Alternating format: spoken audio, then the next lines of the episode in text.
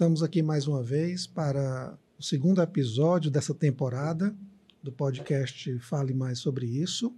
Lembrando que o tema da nossa temporada é o ciclo da vida. Então hoje nós estamos aqui, estamos aqui recebendo a doutora Séries Araújo para falar sobre o tema a vida intrauterina e a primeiríssima infância.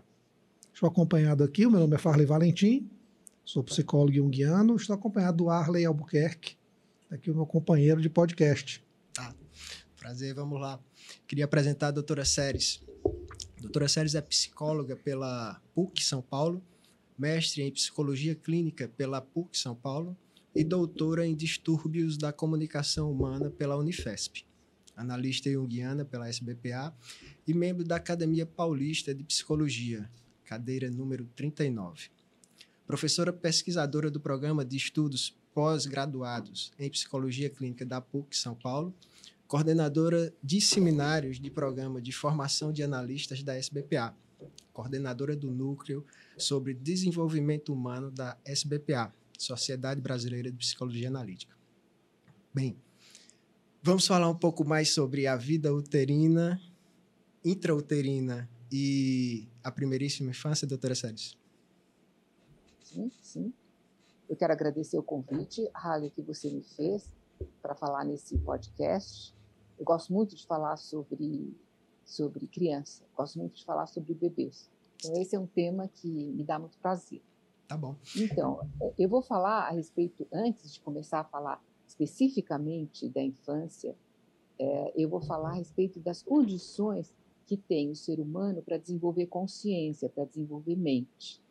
Então, a gente sabe que a mente é uma estrutura que foi construída muito lentamente na evolução. Então, a gente tem, desde os primatas, essa evolução da mente que, ao longo do tempo, se transformou na mente que todos nós podemos ter.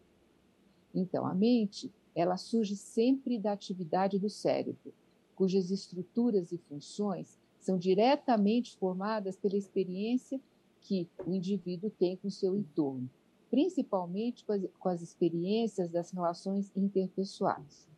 Há muitos anos atrás, no início da psicologia, se estudava mente e se estudava o desenvolvimento do cérebro, separados. Se acreditava que eh, deveria existir a, a, formação das estruturas é, no cérebro é, seria um a priori para o funcionamento da mente. Então, a gente achava que a mente era um produto é, das estruturas do cérebro. Hoje em dia, a gente sabe que não é bem assim. Hoje em dia, a gente sabe que as redes neurais elas são formadas em função das redes de relação que o indivíduo estabelece no seu ambiente. Então, são duas, eh, se a gente pensar, duas entidades que se desenvolvem simetricamente, paralelamente, e uma sempre em relação ao outro. Então, não existe a ideia de uma psique ou de uma mente descorporificada. Sim. O estudo da mente é o estudo do desenvolvimento do cérebro. Então, a, e a, agora, a consciência, ela é uma aquisição puramente humana.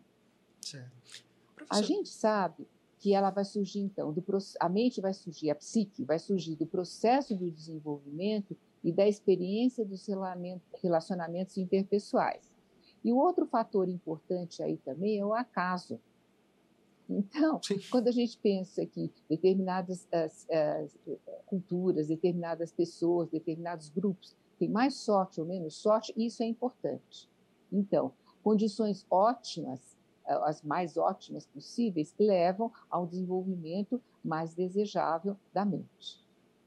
Então, com esse desenvolvimento, o que, que acontece? Na mente vão, sendo, vão desenvolvidos e vão sendo construídos modelos mentais sobre o mundo ao nosso redor. E também os padrões de comportamento e de funcionamento que dirigem as expectativas de vida que a gente tem e também os padrões de estar com determinadas pessoas de uma determinada forma.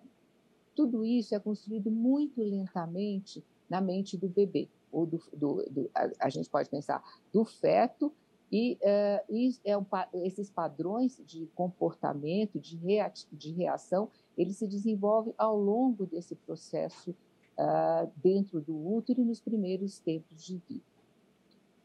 Então, a gente é, sabe que uh, existem assim, condições que fazem com que esse desenvolvimento possa ser muito bom.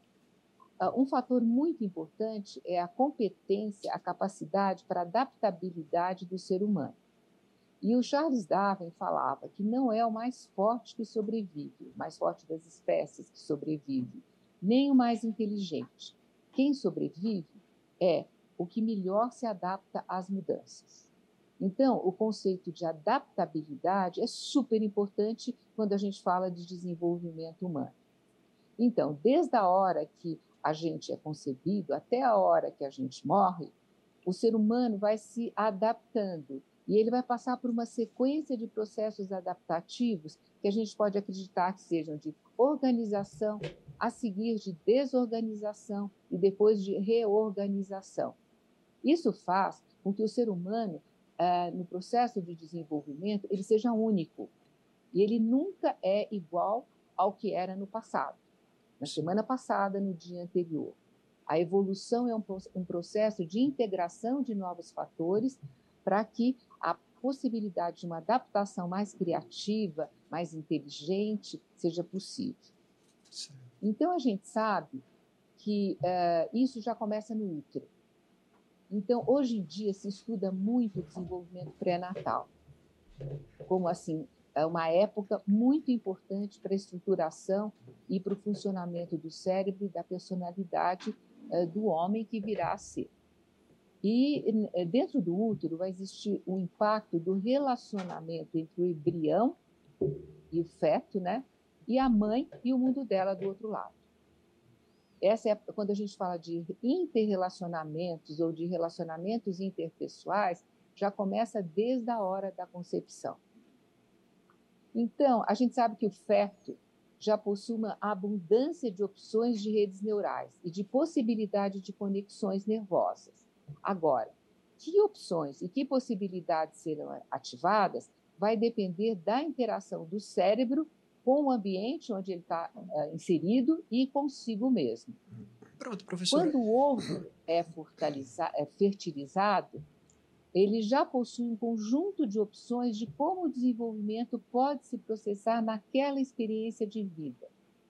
E essa, esse desenvolvimento vai estar na dependência do útero e na dependência das influências externas sobre a vida da mãe, do pai e de outras pessoas que interagem com a mãe. Então, aqui, ainda no iníciozinho da vida, logo depois da gestação, já começa a relação daquele uh, futuro ser com o, as pessoas que o rodeiam, ainda dentro do, enquanto ele está tá ainda dentro do útero. Então, o que os teóricos que estudam o desenvolvimento humano hoje acreditam é que a possibilidade de aprendizado dos meses de gestação é maior ainda do que do primeiro ano de vida. Há umas décadas atrás, a psicologia se preocupou muito em informar, em postular a importância essencial do primeiro ano de vida para a constituição da psique e uh, para a diferenciação da consciência da expansão da consciência para o futuro. Mas hoje em dia, se acredita que o, os primeiros meses de gestação, o aprendizado desses primeiros meses, eles são mais importantes ainda do que o aprendizado do primeiro ano de vida. Doutora Séries, é, como a gente poderia, de uma forma assim, é, mais simples, exemplificar isso que você está falando agora, que eu acho que é importantíssimo, da vida intrauterina, ou seja, do processo, do período de gestação, né, que pelo que você explicou, a mãe vai funcionar como uma espécie de filtro entre o mundo e aquele bebê uhum. que está uhum. ali, né? Pelo menos uhum, assim, é uhum. assim que eu entendo, né? Você pode até é, me corrigir se não tiver certo, mas enfim, como a gente poderia exemplificar para as pessoas, para as mulheres que estão grávidas ou que estão pensando em engravidar nesse momento, assim, quais os cuidados? O que, ser, o que seria, por exemplo, um ambiente favorável? Pronto. Né? Já que a gente pensa numa perspectiva, você acabou de falar agora há pouco, né? assim, de que o ambiente, as mudanças do ambiente interferem. Então, assim, o que é que seria um ambiente favorável né, ao desenvolvimento dessa criança ainda no útero da mãe. É, e, e, além da informação também que você passou da, desse dessa, do momento de gestação ser um momento de maior aprendizado do que no primeiro ano de vida. Eu acho que isso é, é, essa Os é uma forma. Da gestação. Pois é, eu acho que é essa... os meses da gestação. Por quê? Porque logo depois da concepção, horas depois da concepção, existem dois sinais muito importantes. O corpo da mãe, já grávido, informa ao embrião que ele está na trompa de Falópio. Essa informação, é lógico, não é informação consciente. A mãe muitas vezes está inconsciente dessa situação. Mas no nível celular, no nível hormonal, o embrião já recebe essa informação que é proveniente do corpo da mãe. O corpo da mãe está grávido e ele informa a mãe, ele informa o embrião desta modificação. E o que, que esse sinal para o embrião ativa? Esse sinal ativa um certo gene para produzir um hormônio que é o sinal para a mãe de que ela está grávida. Então, a relação já começa aí. É uma relação do corpo da mãe com aquele embrião que está se subdividindo. É o zigoto está se subdividindo e já tem essa possibilidade de relação nesse nível celular e hormonal. Aí começa o que mais tarde a gente vai falar da, da união mãe-bebê, da relação mãe-bebê. Então, por isso que a, as experiências intrauterinas são importantes. Agora, a pergunta de vocês: o que, que pode favorecer um desenvolvimento suficientemente bom? O bebê desejado, o bebê esperado, o bebê planejado. Porque ele já nasce tendo um lugar, não só dentro do, do espaço psicológico da mãe, mas dentro do corpo físico da mãe. Logo que ele é concebido, ele já, eles já entram em relação muito, muito, muito no comecinho da gestação. Então, Uh, a gente sabe que o DNA humano é similar para todos os bebezinhos que estão nascendo, né? Mas e que é típico do ser humano. Mas a experiência intrauterina também é típica para todos os seres humanos. Ainda que a gente possa pensar nos dias de hoje nas técnicas de fertilização in vitro, ainda que a gente possa pensar em todas essas manobras para facilitar a concepção e facilitar a gestação, ainda a experiência intrauterina é típica para todos os seres humanos. Não existe, por enquanto, nenhum bebê que pode ser criado numa incubadora. Sim. Ainda que o útero seja de aluguel, ele precisa da condição do útero para que o, o, o, esse embrião possa uh, se desenvolver e se transformar num feto. E isso é padrão típico de toda a espécie humana. Sim.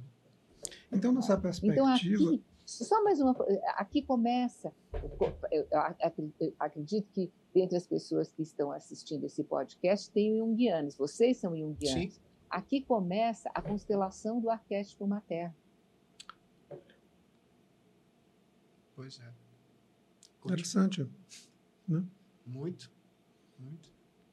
Eu fico é, é, pensando é, em cima do que, do que foi falado, doutora, é, principalmente nesse ponto assim da, da criação de um ambiente psicológico para que essa criança seja também gestada, ou seja, a fantasia dos pais. Sim. Não é claro, isso? mas isso a Betânia falou, não falou na última vez? É, ela falou. conversou um pouco sobre falou, o ponto, né? A gente falou da, da fantasia dos pais da, no, no podcast passado, né, na, no episódio passado, mas assim a gente poderia retornar também para ver pela essa visão intrauterina, né? do funcionamento disso. Né? É, o que se espera, a mãe que está preparada para a gestação, que tem aquele, aquela criança desejada, que tem aquela criança aceita, é lógico que as condições para gestar é, esse, esse embrião e esse feto serão muito melhores do que uma mãe estressada, uma mãe que rejeitadora, uma mãe que não queira a criança. Hum. Então, a, a, a qualidade de, de, felicidade, de alegria, de prazer, de relaxamento dessa mãe vai ser transmitida para o bebê.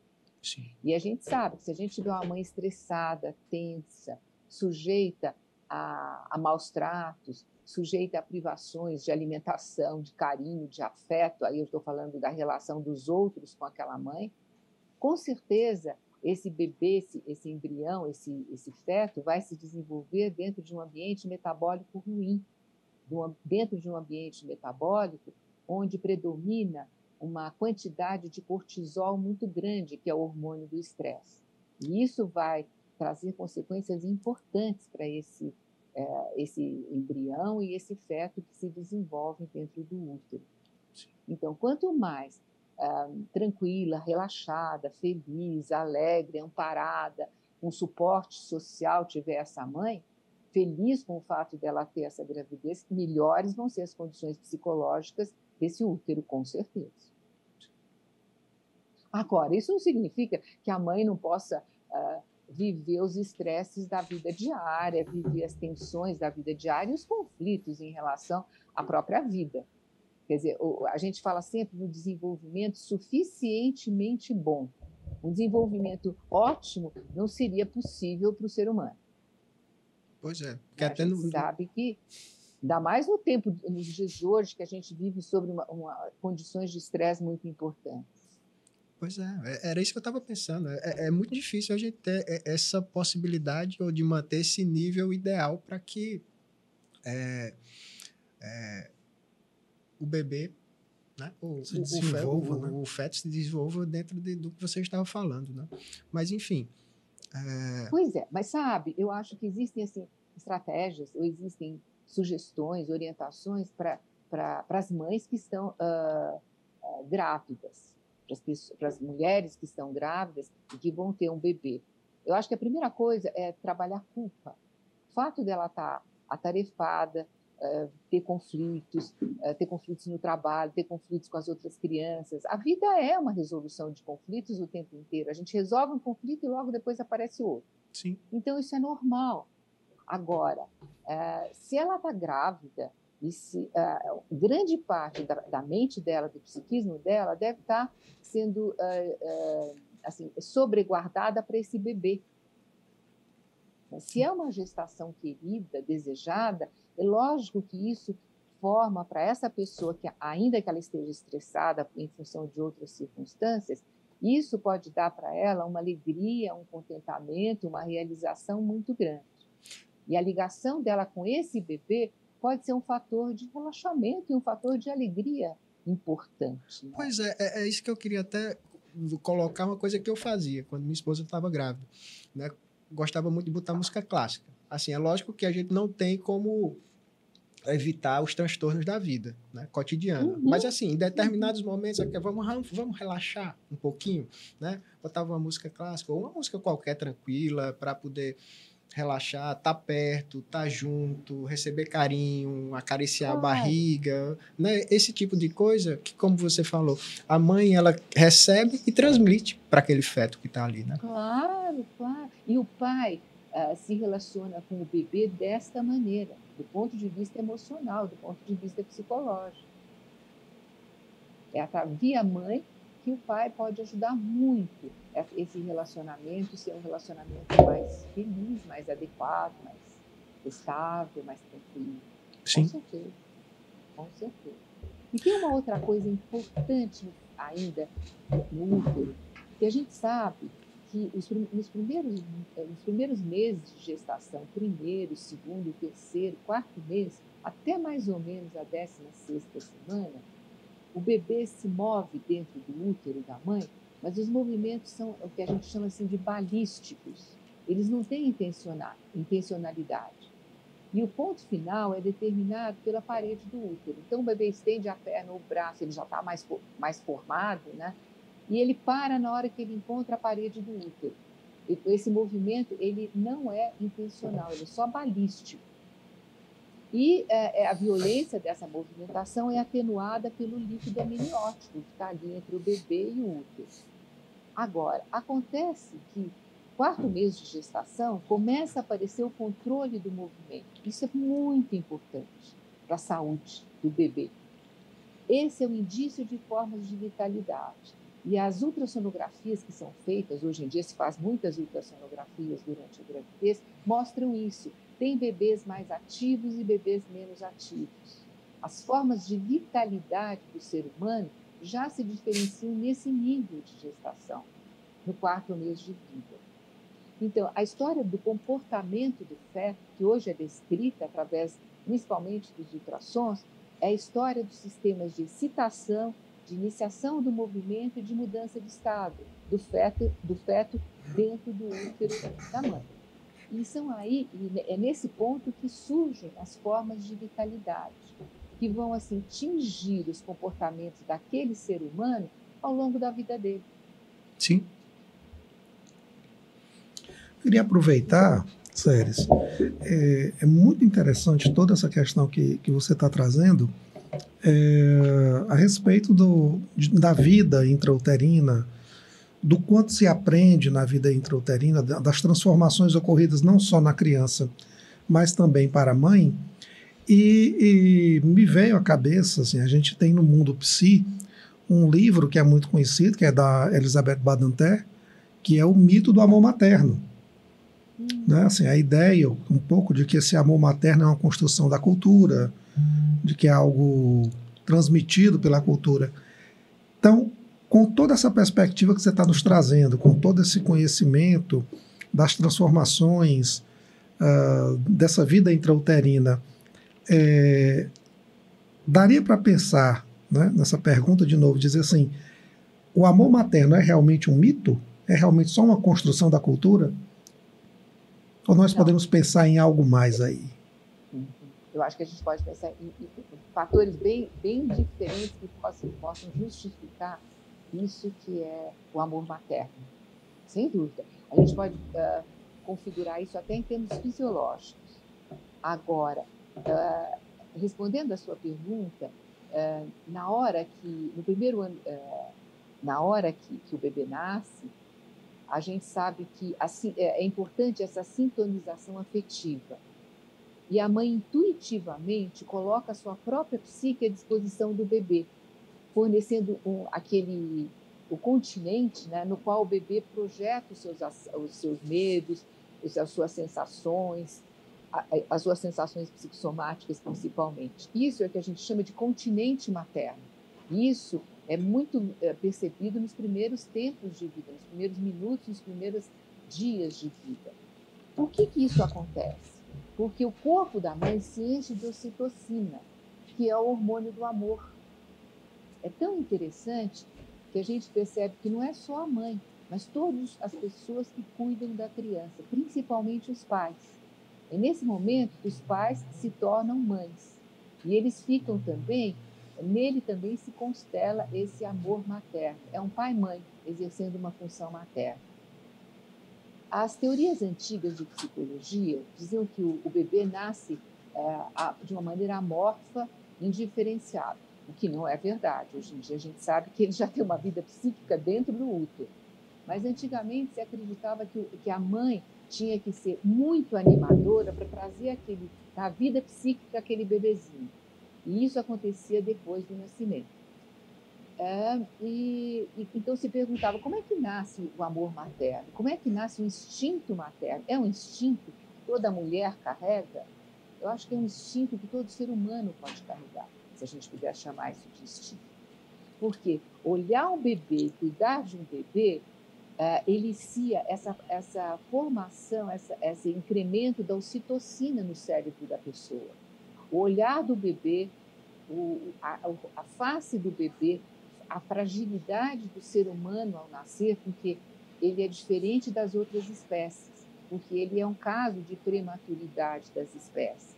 Ele, na, ele é eu acho que dentre todas as espécies animais, ele é o único que não sobrevive após o nascimento se não tiver alguém que cuide dele.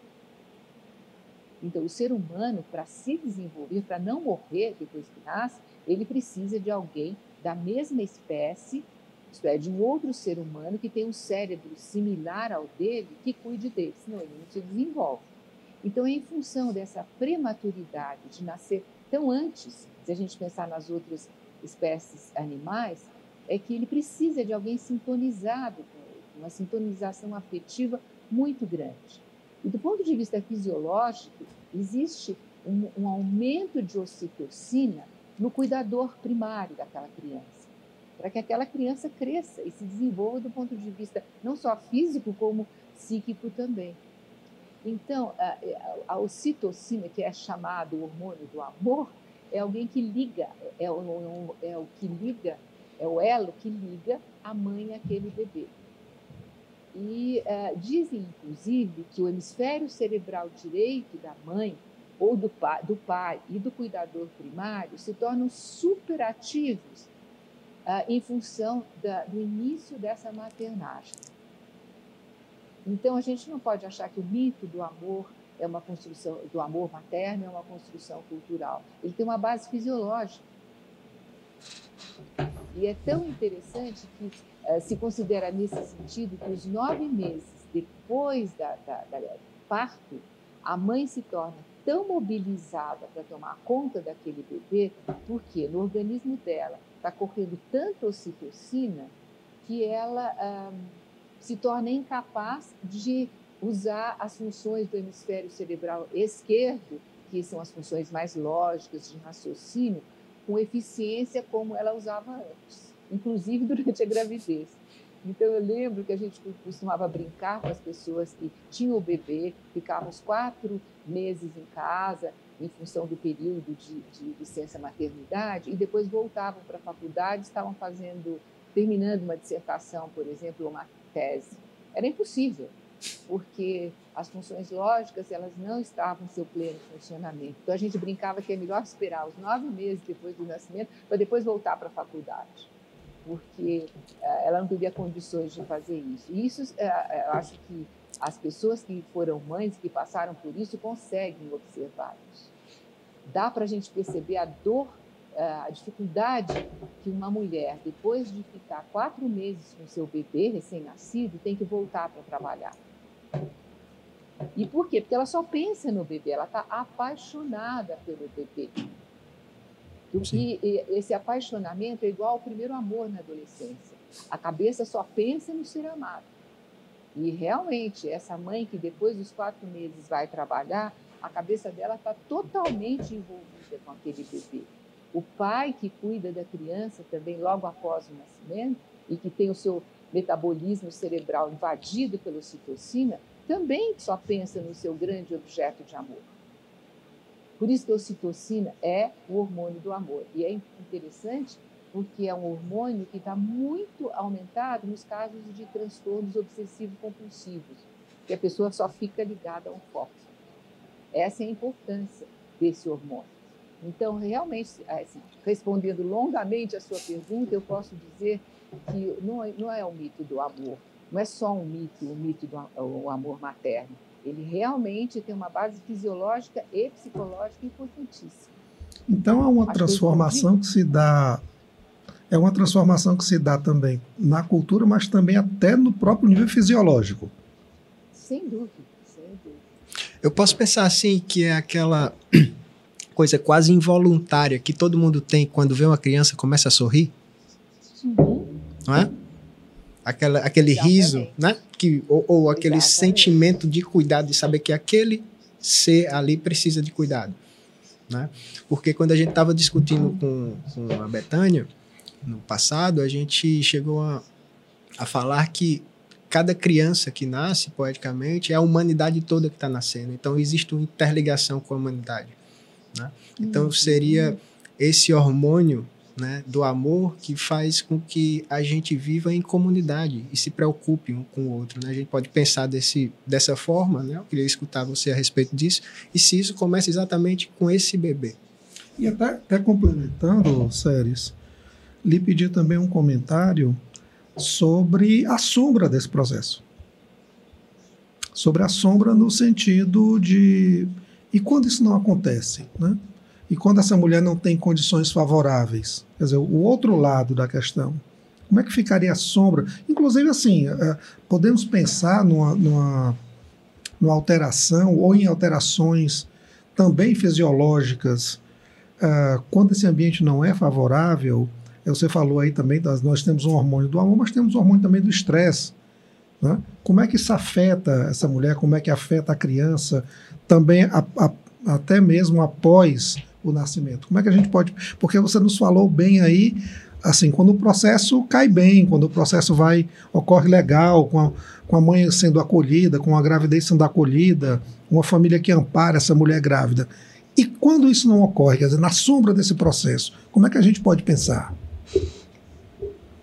Ah, eu acho que vou responder primeiro a primeira pergunta, são duas questões diferentes. Tudo a bem. primeira, como você falou, que outras pessoas também podem ver o rostinho do bebê e se apaixonarem por ele, isso é real.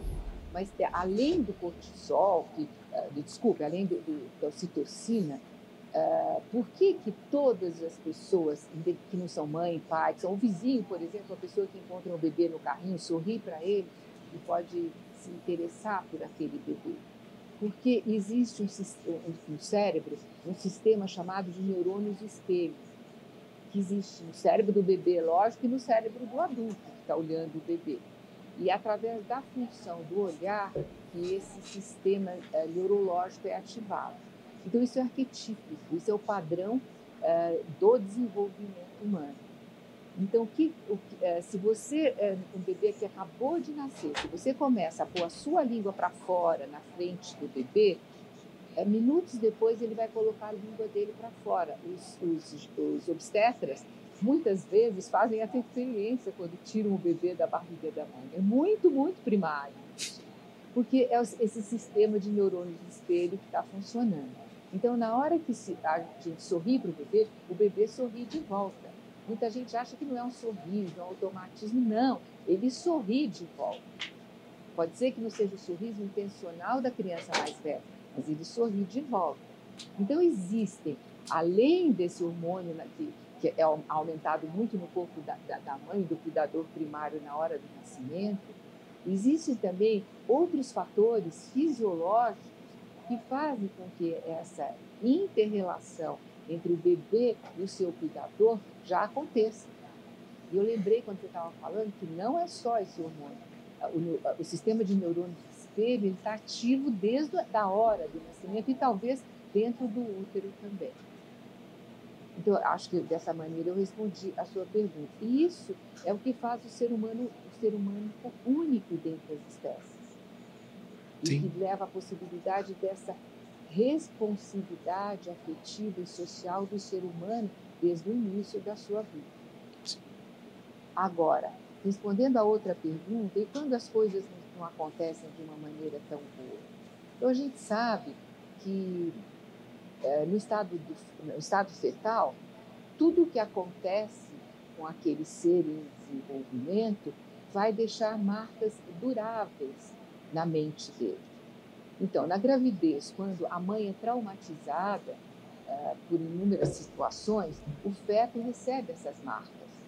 O aumento do cortisol amniótico vai ser absorvido pelo feto e, em cadeia, vai provocar uma alteração em grande número de neurônios. o que, que acontece com o bebê? Ele nasce fragilizado, hipersensível, com problemas de sono, com problemas de aleitamento, isso vai interferir no seu desenvolvimento. Tem até um nome para essa condição, que se chama uma vulnerabilidade neuroemocional adquirida no útero. Então, imagine a importância disso como gênese de um monte de patologias que o ser humano pode ter. Sim. É uma neurovulnerabilidade adquirida no útero. A gente pode pensar. Ah, sim, sim, sim. Eu, eu, não, eu ia perguntar como isso pode. O, o que é que isso pode desencadear na vida da pessoa? Assim, se você teria alguma. É, não sei se a palavra é exemplo, mas assim, alguma coisa que pudesse falar a respeito disso, assim, até para que a gente tenha o cuidado né, e possa providenciar todo o cuidado para essas pessoas, para essas mulheres que estão passando por esse momento de gravidez. Uhum. Eu acho que é importante a sua pergunta, porque o que, que acontece? Então, a gente pode imaginar que muitas vezes é impossível que o bebê não nasça com essa neurovulnerabilidade. Imagine uma mãe que está gestando o bebê, mas que tem que dar o filho em adoção, porque ela não tem condição de criar. Sim. Imagine alguém que sofre ainda na gravidez, uma, uma, uma, uma tem uma doença durante a gravidez. que tenha, por exemplo, um diagnóstico de câncer e ela está grávida. Imagine o nível de estresse que essa mãe, que essa mulher vai experimentar. Imagine alguém que perde um ser querido durante a gravidez. Ela vai ter que viver um luto. Ninguém planeja luto. Então, existem condições que realmente podem afetar esse, esse bebezinho dentro do útero. Agora, o que se acredita é que a gente vai ter, a, o, o bebê vai nascer. E nascendo, ele vai precisar de um ambiente é, sensorial para se desenvolver. É, a gente costuma chamar assim, um nicho sensorial, equivalente ao ninho para se desenvolver. E por que sensorial? Porque ele vai ter tudo, todo o processamento da estimulação desse novo ser vai ser muito via sensação. Lembra o Piaget falava da fase sensória motora. Então a importância desse ambiente sensorial bom para o bebê é muito importante. Então esse espaço sensorial é o espaço que o novo ser humano vai compartilhar com seus cuidadores.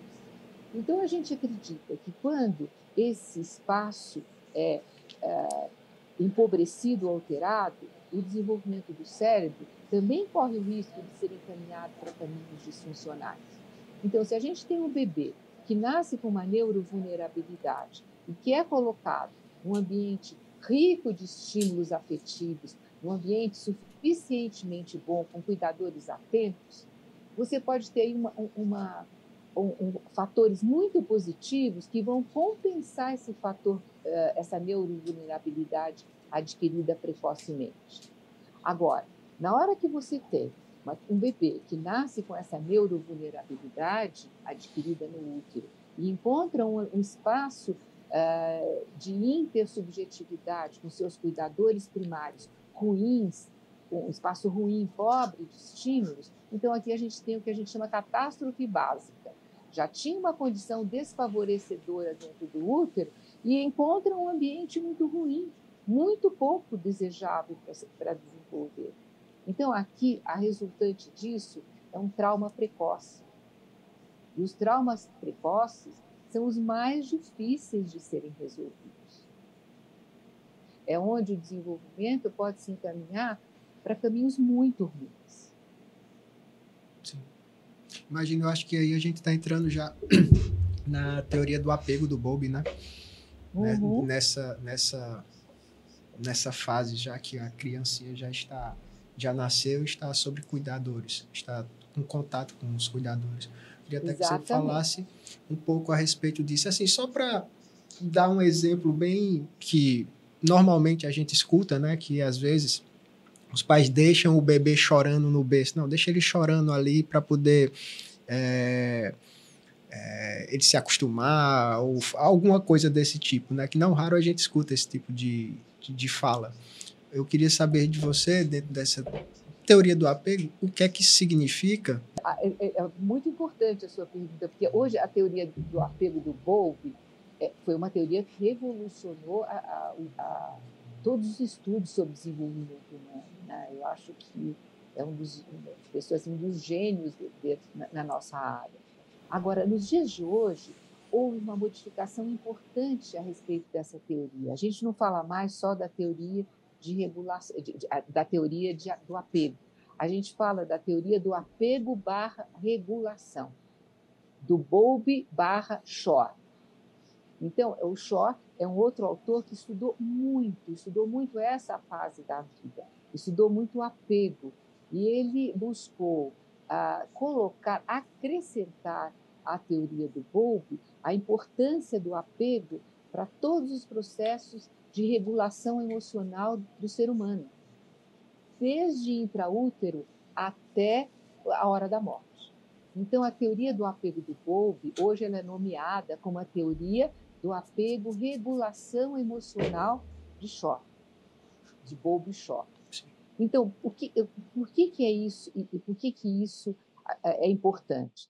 Porque, primeiro, o recém-nascido, ainda que ele nasça com uma neurovulnerabilidade, ele não é um, um, um ser passivo. Então, essa, neuro, essa vulnerabilidade neuroemocional, ela não pode ser vista como uma fatalidade. ela pode ser entendida como uma tendência que não é muito legal, que não é muito boa. Mas se uma relação de apego suficientemente boa foi estabelecida com aquele ser humano, o bebê pode ter a segurança que ele precisa para crescer.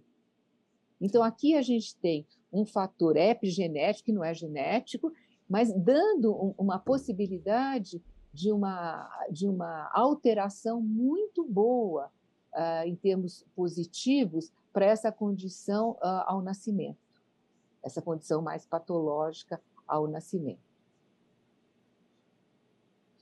Então a gente. Opa, só um instantinho, saiu aqui. O que, que é a regulação emocional?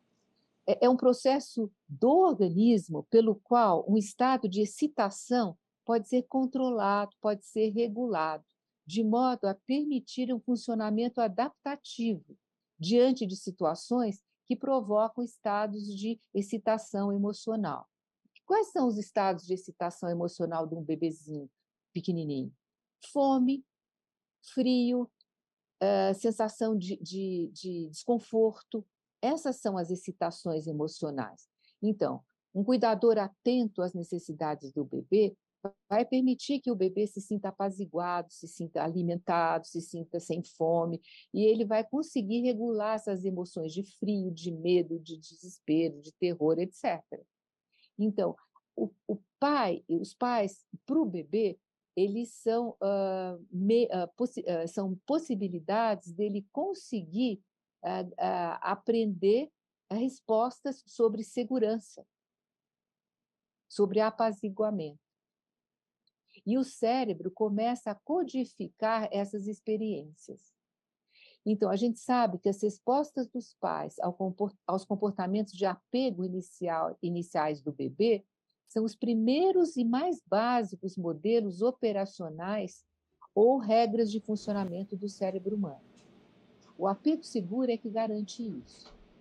E a gente sabe que dos, dos 12 meses até os 18 meses é uma outra fase muito importante do desenvolvimento, porque essas estratégias de resiliência se tornam codificadas de uma forma muito estável nos circuitos neuronais do bebê. Então, a criança que até os 18 meses se sentiu apaziguada frente aos estados de privação dela, se sentiu uh, amada, se sentiu querida, ela que teve suporte, ela provavelmente vai desenvolver estratégias de enfrentamento a situações uh, difíceis na vida ao longo uh, de todo o seu processo de desenvolvimento essas estratégias de resiliência adquiridas através do apego seguro vão ter um significado permanente dentro da psique daquela pessoa, daquele bebezinho. De uma forma assim mais simples para que as pessoas entendam, eu posso dizer assim que o cuidado vai gerar segurança para que aquela criança explore o mundo, né? Claro, claro. É, o bebê assim, ele começa a pensar, né? ele, ele vive essa experiência. Eu sou importante, eu sou amado. E se ele tem essa garantia de ser cuidado deste jeito, ele aprende a pedir ajuda e sabe que existem soluções. Imagina o quanto isso é importante para o resto da vida. Dá, assim, para o bebê uma sensação da sua própria competência de ser amado. Agora, imagine quantos adultos ao longo da vida não têm isso, não têm a sensação da própria competência, não têm a sensação de que são viáveis para serem pessoas a serem amadas. Dizer, isso precisa estar constituído até os 18 meses de vida. Um ano e meio. Então, essa é a importância básica dos cuidados na primeiríssima infância. Pois é, muito importante, eu acho que esse ponto que a gente acabou de falar. Queria até passar... Que reflete, né? Reflete, então, para a vida do adulto. É. Não é isso, com doutor? Com certeza, com certeza. E se isso não é adquirido até o décimo, a, décimo oitava, o décimo oitavo mês de vida, não significa que isso não pode ser adquirido anos mais tarde ou muito tempo mais tarde. Mas aí isso precisa ser reabilitado. Sério, você estava falando que o fato disso não acontecer até os 18 meses não implica assim que isso não possa ser construído depois, não possa ser é, habilitado depois. Como é que seria isso? Como é que seria esse processo? Olha, o cérebro, a gente sabe que é um sistema muito plástico, plástico sistema nervoso. Então, que... Uh, Sério, a... como é que nós poderíamos ah. pensar isso uh, já que você falou que não é uma questão somente psicoterapêutica, mas também terapêutica, como é que nós podemos pensar isso, por exemplo, num adulto que leva essa questão para a análise? E aí, há uma relação ali que a gente sabe, né? É, algo, é um conceito extremamente importante na, na, na, análise, que é a ideia de transferência. Uh, isso se atualiza é na transferência, isso é transformado. Exatamente. É através dos processos transferenciais e contratransferenciais que as redes neurais podem ser restauradas, podem ser modificadas e podem ser adequadas em termos da pessoa ganhar a confiança de ser amado, de ser importante para o outro, de ser querido e de ser competente. Então a gente pode pensar nessa questão transferencial. É, é porque assim, o, que você está me falando, apesar do, de, da gente trabalhar com isso, é algo extremamente interessante e novo, porque a gente sempre a gente costuma pensar a ideia de transferência a partir de uma perspectiva psicológica, com, com questões inconscientes sendo projetadas em cima do terapeuta e numa questão com a transferencial, e de repente você me fala que até perspectivas neurais podem ser transformadas. Né? Assim, é, é, é muito mais rico, então, do que aparentava essa, essa perspectiva transferencial. Com certeza. Você está super certo. Porque, assim, um desenvolvimento ruim não é só um desenvolvimento psicológico ruim, é um desenvolvimento neurológico ruim. Ou neurológico ruim. E do mesmo jeito que esse são responsáveis pela estruturação de redes neurais que possam levar caminhos positivos para o desenvolvimento, o psicoterapeuta, em função da transferência e da contra-transferência, ele pode criar ações neuronais melhores, pode fazer com que a pessoa com ações afetivas com os cuidadores primários lá constroem as redes neurais, né? Redes neurais que vão funcionar como padrão de comportamento, de funcionamento no mundo. Agora, se, se, essas, se essas ligações tiverem sido, tiverem sido inadequadas, foram ruins, o, a criança cresce com a sensação de não ser tão importante, com a sensação de não ser tão competente, de não ter valor para ser amado. E eu falei que isso não significa que ele vai precisar viver isso a vida inteira, o resto da vida deste jeito. As relações terapêuticas e psicoterapêuticas podem ajudá-lo a transformar as redes neurais.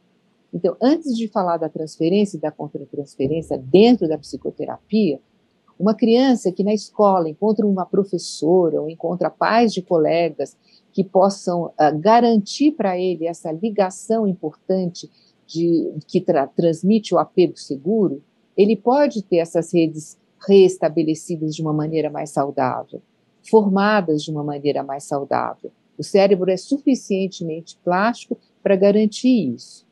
E agora, especialmente dentro de uma situação terapêutica, as relações transferenciais e contratransferenciais podem reconstruir essas redes neurais relacionadas ao apego, que não estavam uh, garantindo uma possibilidade de desenvolvimento suficientemente bom. Então, do mesmo jeito que os cuidadores primários constroem as redes neurais, na psicoterapia, essas redes neurais podem ser reconstruídas e um novo padrão de, de funcionamento mais adaptativo, uma adaptação mais desejável, pode ser garantida. Eu acho que essa é a função básica da psicoterapia. Uma outra coisa que eu gostaria de falar a respeito disso, comparando com a relação com os cuidadores primários. É, é muito frequente, eu acho que vocês já viram isso, que é, a, a, a, teoria do apego do Bowlby, sem dúvida, foi excelente, mas ela criou uma série de culpa em muitas mães, que perceberam então que para garantir um apego seguro tinham que ficar à disposição do seu bebê, realmente, a mente da mãe tem que estar focalizada na mente do bebê. Ela adivinha o que o bebê está querendo, ela adivinha qual é a privação do bebê, ela adivinha porque ele está chorando, ela sabe muito bem quando ele chora de dor, quando ele está chorando porque está com fome, ela atende às necessidades do bebê porque ela está sintonizada com aquele bebê. Agora, ela não vai conseguir fazer isso durante toda a infância do bebê. Se a mãe trabalha, se a mãe tem outros filhos, se a mãe tem uma relação conjugal viva, ela vai ter que se dedicar a outras pessoas. E aí surgiu a culpa, a ponto de se dizer que mãe é movida à culpa, porque deixa o bebê de lado para fazer as outras coisas. E a, isso é interessante porque a antropologia trouxe uma resposta muito satisfatória a isso. Desde a da época dos primatas, as mães podiam terceirizar os seus filhos. E isso não era nenhuma coisa horrorosa. Elas podiam é, é, terceirizar os bebês. Nas tribos, as, as, as, os, ele, os elementos, os membros mais velhos, cuidavam do bebê, enquanto as mães saíam para trabalhar. Porque entre os primatas, não tem uma relação conjugal, o pai e a mãe cuidando do bebê, tem só a mãe que cuida do bebê. O pai vai caçar e sai, vai para outros lugares. Cabe à mãe garantir a sobrevivência dos, dos, seus descendentes. Então, ela tem que trabalhar, ela tem que sair para caçar, ela tem que fazer essas coisas. Então, os bebês, desde a era dos primatas, eles já eram terceirizados. Então, um bebê pode ser cuidado por outra pessoa que não seja a mãe. A mãe não precisa ser movida à culpa. Porque, nesse, principalmente nesse período, logo após ter dado à luz, logo após os primeiros meses em contato com o seu bebê, ela tem o bebê na cabeça dela, tem o bebê no coração dela. E ela pode estar distante, mas existe uma ligação que Jung chamou de ligação telepática entre mãe e bebê. Outros autores também deram esse nome. Existe essa relação. Então, o bebê precisa existir no cérebro da mãe. A mãe não precisa estar o tempo inteiro, física, o tempo inteiro fisicamente colado a ele. Então, sobre esse aspecto, a mãe não precisa viver essa culpa de ter que deixar o seu bebê aos cuidados das outras pessoas. Isso Lógico seria... que essa terceirização tem um limite. Você não pode terceirizar tudo do filho. Mas isso, isso estaria muito ligado, então, ao nosso modelo de família? Sim, sim. Esse, esse modelo burguês, a uma cultura que, que, que coloca muito a questão da maternidade, do cuidado simplesmente para a mulher.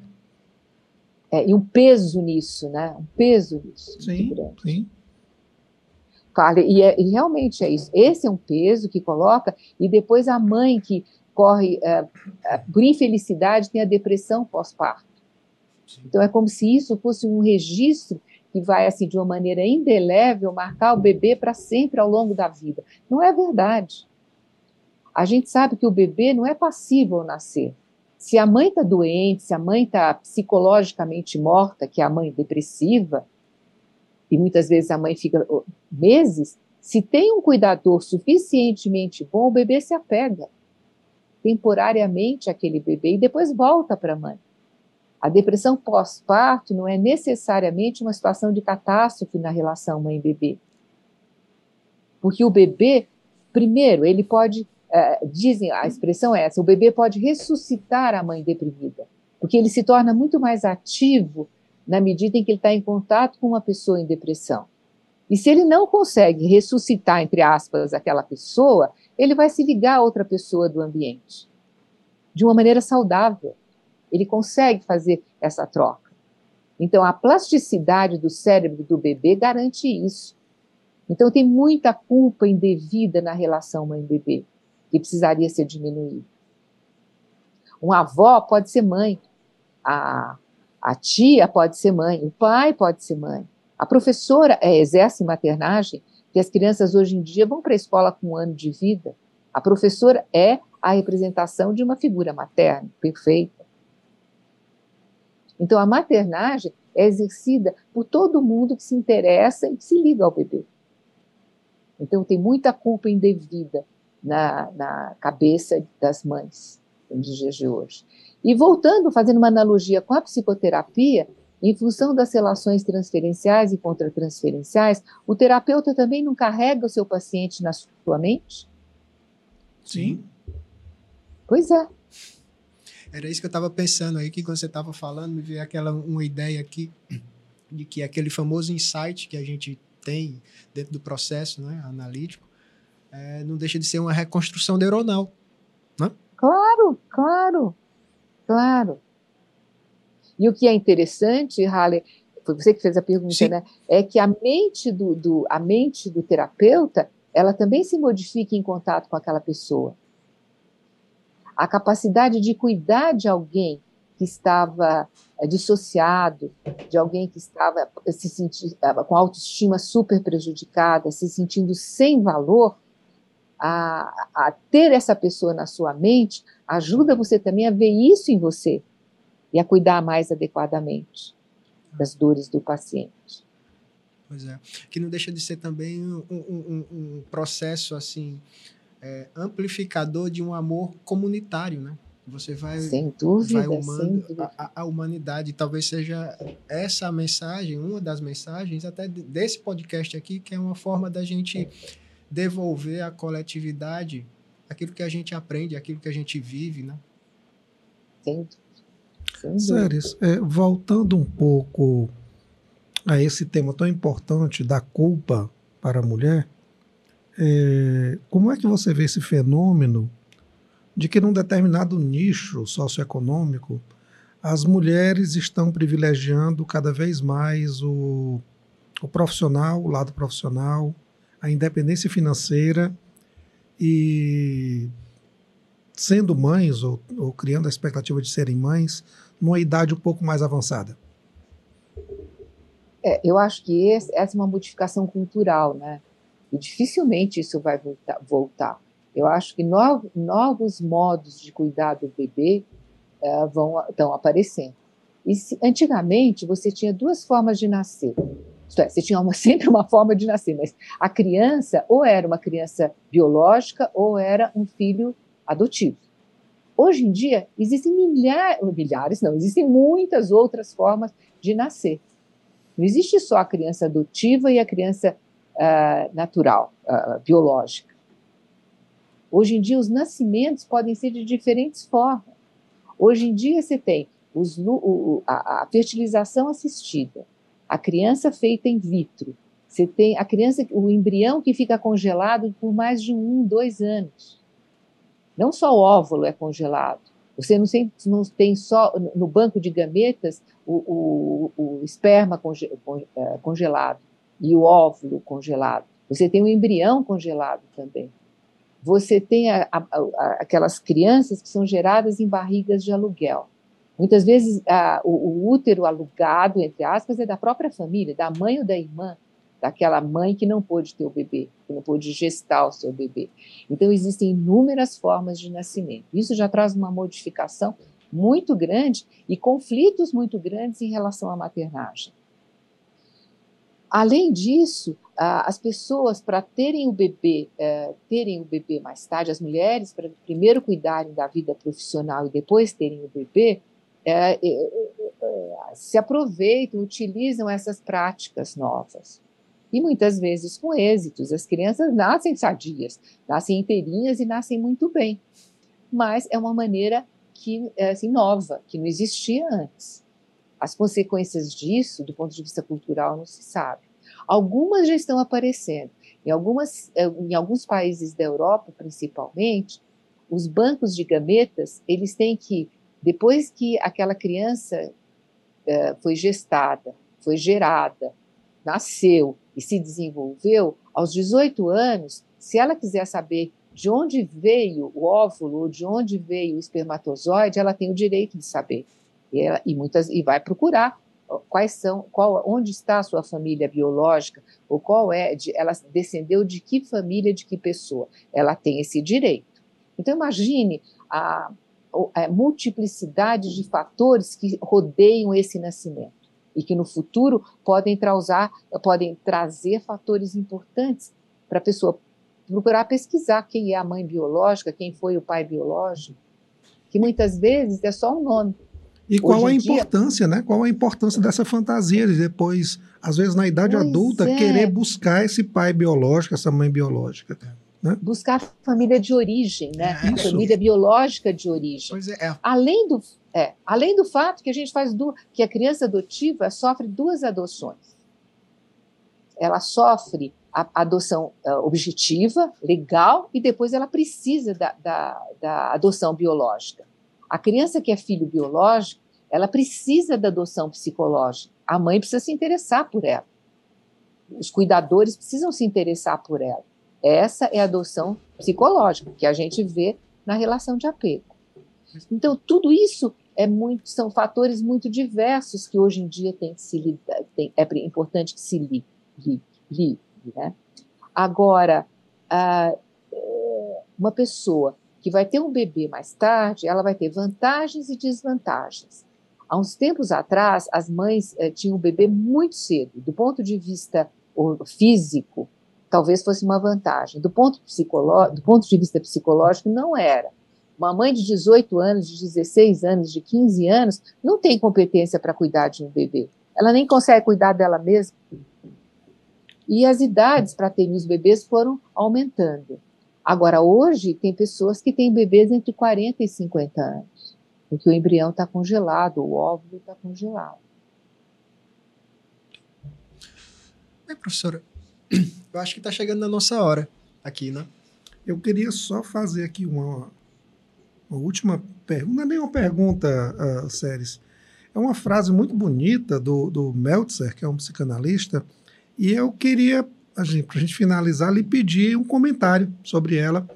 Eu acho que toca um pouco em tudo que nós conversamos aqui. E ele tem uma frase que diz o seguinte: A primeira experiência estética da beleza do mundo nasce do encontro dos olhos da criança com os olhos da mãe. Que é que você acha? É bonita sim, é bonita sim. ah, essa é, é o caminho da intersubjetividade porque assim é na relação intersubjetiva com a mãe ou com outro ser da mesma espécie que a pessoa cria a própria mente. A intersubjetividade é que vai favorecer criar a intrasubjetividade. E os olhos é, são considerados as portas da mente. Então, a formulação do Meltzer é perfeita. É através do olhar que você se relaciona com o outro e através do que você na medida em que você se vê no olhar do outro é que você se sente valorizado. Você começa a estruturar as suas próprias estratégias de adaptação ao mundo. E passa a se relacionar com o mundo, né? Não só com ou até o outro como um mundo muito mais amplo. O outro como um mundo, perfeitamente. É através do outro que você aprende a se relacionar com você mesmo e com o mundo como um todo. Que bom. Que e gente... veja, a relação de apego, vocês falaram aí há um pouquinho de tempo atrás, que é o amor, né, a relação de amor ao outro, que ajuda a desenvolver o cérebro, que é importantíssima para a estruturação do cérebro, sem dúvida as relações uh, com o outro, as relações de alteridade, as relações com o mundo, elas são relações afetivas, são relações amorosas. Doutora Séries, eu queria agradecer imensamente aqui a sua presença. Tá? Eu acho que foi um encontro e uma conversa muito, muito produtiva, muito interessante, que vai passar para as pessoas que a escutem assim uma noção muito legal do processo da vida intrauterina e dessa primeiríssima infância. Eu queria deixar esse momento para a senhora fazer seus comentários finais e, se quiser, deixar também um canal de contato seu, um e-mail, uma rede social para que as pessoas que sintam necessidade de lhe procurar no seu trabalho possam ter esse canal de contato também. É, eu acho que eu posso deixar o meu e-mail, é séries.séries.araújo.gmail.com. Então, quem quiser entrar em contato comigo, a gente pode conversar.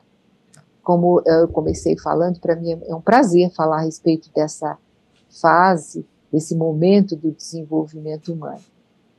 E, e é muito bom quando o desenvolvimento humano se caminha através de vias favoráveis, e é muito boa a possibilidade plástica do cérebro que permite a restauração uh, dessa mente, que está sempre em, desenvolvimento.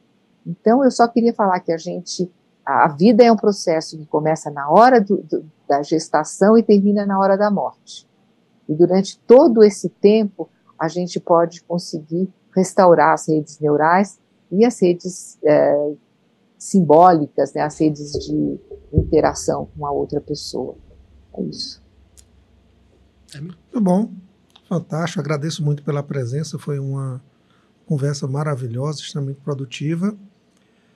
E nos sigam, né? Nos sigam aí no Instagram, né, no YouTube. E aguardem os próximos episódios.